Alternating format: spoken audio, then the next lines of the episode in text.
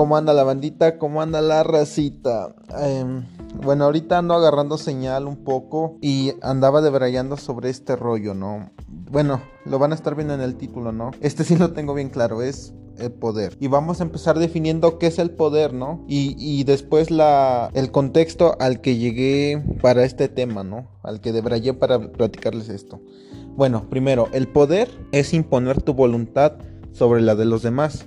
¿Qué quiere decir esto? Que lo que tú hagas, todos lo lleven a cabo, o sea, aunque no quieran, aunque sea en contra de que de X, Y razón, motivo, circunstancia, lo que sea, no importa. El caso es que tú, tu voluntad, lo que tú quieres, se tiene que hacer ahí, en ese momento, ¿no? Bueno, no en ese momento, pero se tiene que hacer realidad. Eso es el poder. Y lo que me llevó a contarles esto era un video que estaba viendo de esquizofrenia natural, creo que sí. Ajá, cordura artificial. Bueno, el canal azul de esquizofrenia natural, ¿no? El caso. Estaba viendo que no sé si conocen este videojuego que se llama Fallout. Y no les voy a dejar aquí un monito. De seguro lo han visto. Ese pinche monito es bien famoso. Que está así. Con un. cerrando un ojo. Y con el pulgar enfrente, ¿no? Y dato curioso, esa es una técnica que, si, que se utilizaba en la Guerra Fría de poner tu pulgar estirado. Estira tu brazo. Mm, lo más que se pueda, alza tu pulgar de cualquier mano y trata de visualizar, ¿no? Si caía una bomba nuclear y el hongo de la explosión era más grande que, que tu pulgar, estaba cerca del radio de la explosión. Pero si era más chiquito el hongo de la explosión nuclear, estabas a salvo. no sé, como demasiado contexto, ¿no? Pero es ese rollo. Y este juego, y lo que decía de este juego es más que nada los símbolos, ¿no? Y, y cómo realmente estos influyen poderosamente en las personas y cuáles realmente sobrevalecen porque el contexto de este juego es que sucede como de 2070 en adelante, ¿no? En un futuro alterno donde se dio la tercera guerra mundial, cayeron bombas nucleares y pues valió verga todo, ¿no? Pero hay poca gente que sobrevivió. Bueno, la que no, la sobrevivieron un chingo, los que no estaban cerca de los puntos de de caída de las bombas, ¿no? Pero hay unos que sobrevivieron eh, enterrándose bajo tierra en búnkeres del gobierno. Pero eso ya es otro rollo. Ahí si quieren les explico el Lord del Fallout. Está chingón. Pero el contexto es este, que es posapocalíptico, que es en el futuro. Y es lo, que mencionaba esquizofrenia natural de, ese desmadre es que la moneda del juego en Fallout es las corcholatas de una parodia de Coca-Cola, que en, en, el videojuego sería Nuca-Cola. Y ese realmente son los símbolos que prevalecen a lo largo del tiempo. Es lo que me llevó a debrayar este rollo, ¿no? ¿Por qué no sobrevivieron los billetes con, con George Washington, con, no sé, güey, con Benjamin Franklin, De las, bueno, en el caso de la moneda, ¿no? Del dólar. ¿Por qué no sobrevivieron esos símbolos patrios o, o el de tu país, ¿no? La, la, denominación que sea. El caso es que ¿por qué no sobrevivieron esos símbolos que según son como más de poder y significantes a, los que realmente tienen un valor que la gente, ahora sí suena bien mamador, ¿no? Pero que la gente la adjudicamos y no y no conscientemente, sino que es como de ahí está toda tu vida, desde que has nacido está eso, ¿no? Y no se acuerda, por ejemplo, de Coca-Cola, ¿no? De los pinches anuncios que pasaban del oso polar o, un chingo de cosas. Yo vi en la casa de un compa que tenía un, ¿qué será? Como una pinche como, ¿ven esos altares que ponen los de reyes? Cuando son reyes y ponen así su, el nacimiento.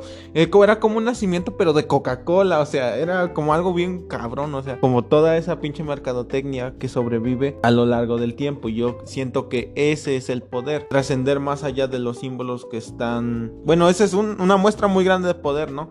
el trascender los símbolos que están eh, más allá, ¿no? En este caso tú pasarías a ser uno de esos. Y eso es lo que está bien cabrón de conseguir. Y lo que mucha gente confunde, ¿no? Confunde tener dinero con tener poder y no una cosa conlleva a la otra, ¿no? Pero normalmente la gente que ya tiene un chingo de dinero no se sacia con eso, se sacia con tener poder, porque es algo que tangibilizas, es, te vuelvo a repetir, es hacer tu voluntad, es hacer lo que tú quieras.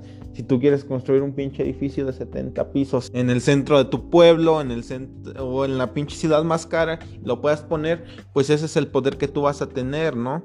Y no quiere decir tanto del varo, porque pues puedes pagar un chingo, pero no te saltas de procesos burocráticos o así. Y pues alguien con poder se puede saltar toda esa tranza para hacerlo en corto, ¿no? Y ahí es como de veras se ve la voluntad en alguien. Más que, más que en el hecho de si lo hagan más rápido o menos rápido el edificio porque le puso más lana. Eso ponlo aparte, ¿no? Más aparte lo que te vuelvo a mencionar el trasfondo para que ya pueda construir ese desmadre. Así que, y mucha gente se llega a embriagar de poder porque es muy fácil. Eh, yo siento que es como una sustancia.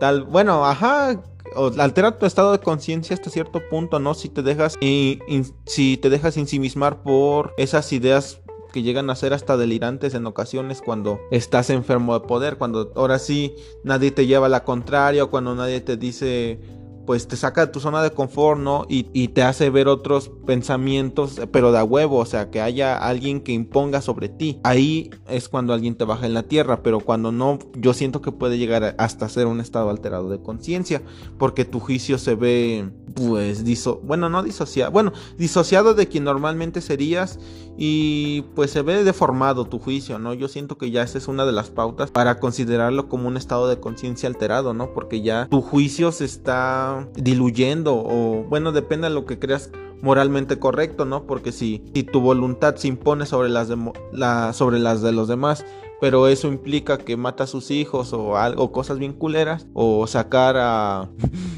sacar a una viejita de un terreno para construir una plaza bien vergas, pues está chingón, güey.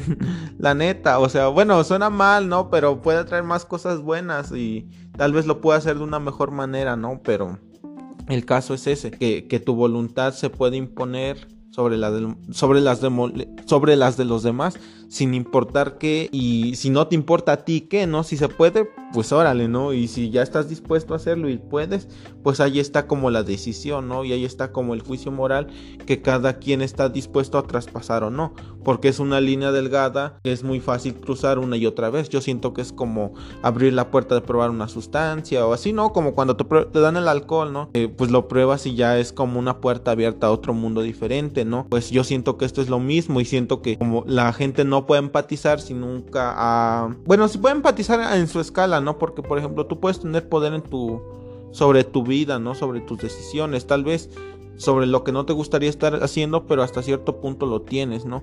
O puedes tener, tú seas esa, mm, tú seas esa figura de autoridad sobre alguien, ¿no? Entonces ahí sí podría ser, pues que más fácil se haga tu voluntad, ¿no? Lo que les vengo diciendo. Pero sí puede llegar, es como uno de esos ejemplos, ¿no? Que les puedo decir que se puede debrayar hasta hacer cosas que están muy culeras, ¿no? Y yo siento que ahí está como la línea, ¿no? Si, si la sientes como muy difusa o, o en ocasiones así demasiado amoral, pues piensa que es lo que de lo que no llegarías con vergüenza al futuro. ¿Sabes? Ponte a pensar, si, si hago esto y sigo adelante aunque tenga un chingo de varo, lo que imponga, morras, yates, drogas, lo que sea, güey, lo que imponga. Pero si me arrepiento de eso estando ahí, entonces ahí estás llegando con vergüenza al futuro. Entonces yo siento que es esa línea que, que, te tienes que dibujar si sientes que está como muy difusa, ¿no? Porque te vuelvo a repetir que alguien con poder no tiene que les diga, ¿quién le diga eso? O, o alguien que, bueno, no quien le diga, tal vez tenga quien lo diga, pero no hay alguien como tal que, imponga su voluntad sobre la de él, ¿no? Que ejerza más poder aunque no tenga detrás un, capital económico o material, ¿saben? De sobre lo que tiene o quién conoce. No, sino sobre que literal tiene una influencia sobre esa persona y eso lo hace más poderoso, ¿no? Les vuelvo a repetir que el poder no es algo tangible, no es algo que lo puedas sí lo puedes materializar en edificios y lo que quieras, ¿no? En coches, en mujeres, en vicios, en lo que te vuelvo a repetir, en lo que sea, no lo puedes materializar en lo que sea, pero yo digo que la forma más pura de poder es la que te vuelvo a repetir, como las corcholatas en Fallout, que son la moneda del futuro posapocalíptico, o esa persona, su, su voluntad sobre el gobernador, sobre el presidente, alguien que tiene un chingo de poder. ¿Sabes? Es algo como muy loco que, tal vez tú no, no llegas a visibilizar y puede ser esa persona que puede ejercer su voluntad sobre la de alguien más grande que tú, no, no es como que sea manipular. Lo va a hacer hasta cierto juicio que esa persona se deje, ¿no? También, te vuelvo a repetir, es, es un estado alterado de conciencia donde donde tu, tu juicio se ve mermado conforme lo que tú piensas y el promedio de tus cinco personas alrededor. Ya sabes, si te vas a lugares bien oscuros y te cuentas con pura gente bien shady, pues vas a acabar en lugares bien oscuros no está cabrón, ¿no? Pero es eso, no tienes que aprender a disociar el qué es lo que te da el poder y qué es lo que tú eres sin él, ¿no? Porque si no hay nada detrás y entonces ahí hay un problema, ¿no? Porque no no hay como un trasfondo de que sin eso eso que te hace imponer tu voluntad sobre las sobre la de los demás no está, no eres nadie, entonces yo siento que hay un problema porque siento que debe de haber algo detrás.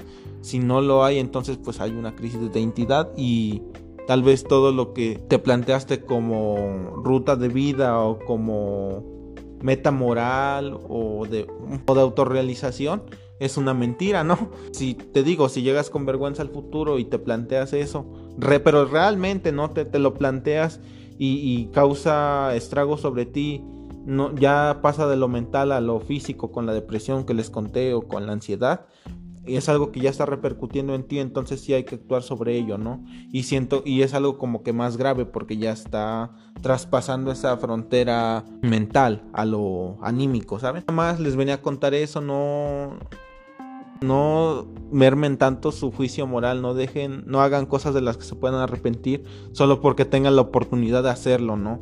El poder, vaya. Cabrón, no, no se arrepientan de eso. Y nada más ahí les dejo mi Insta para que manden DM. Sobres.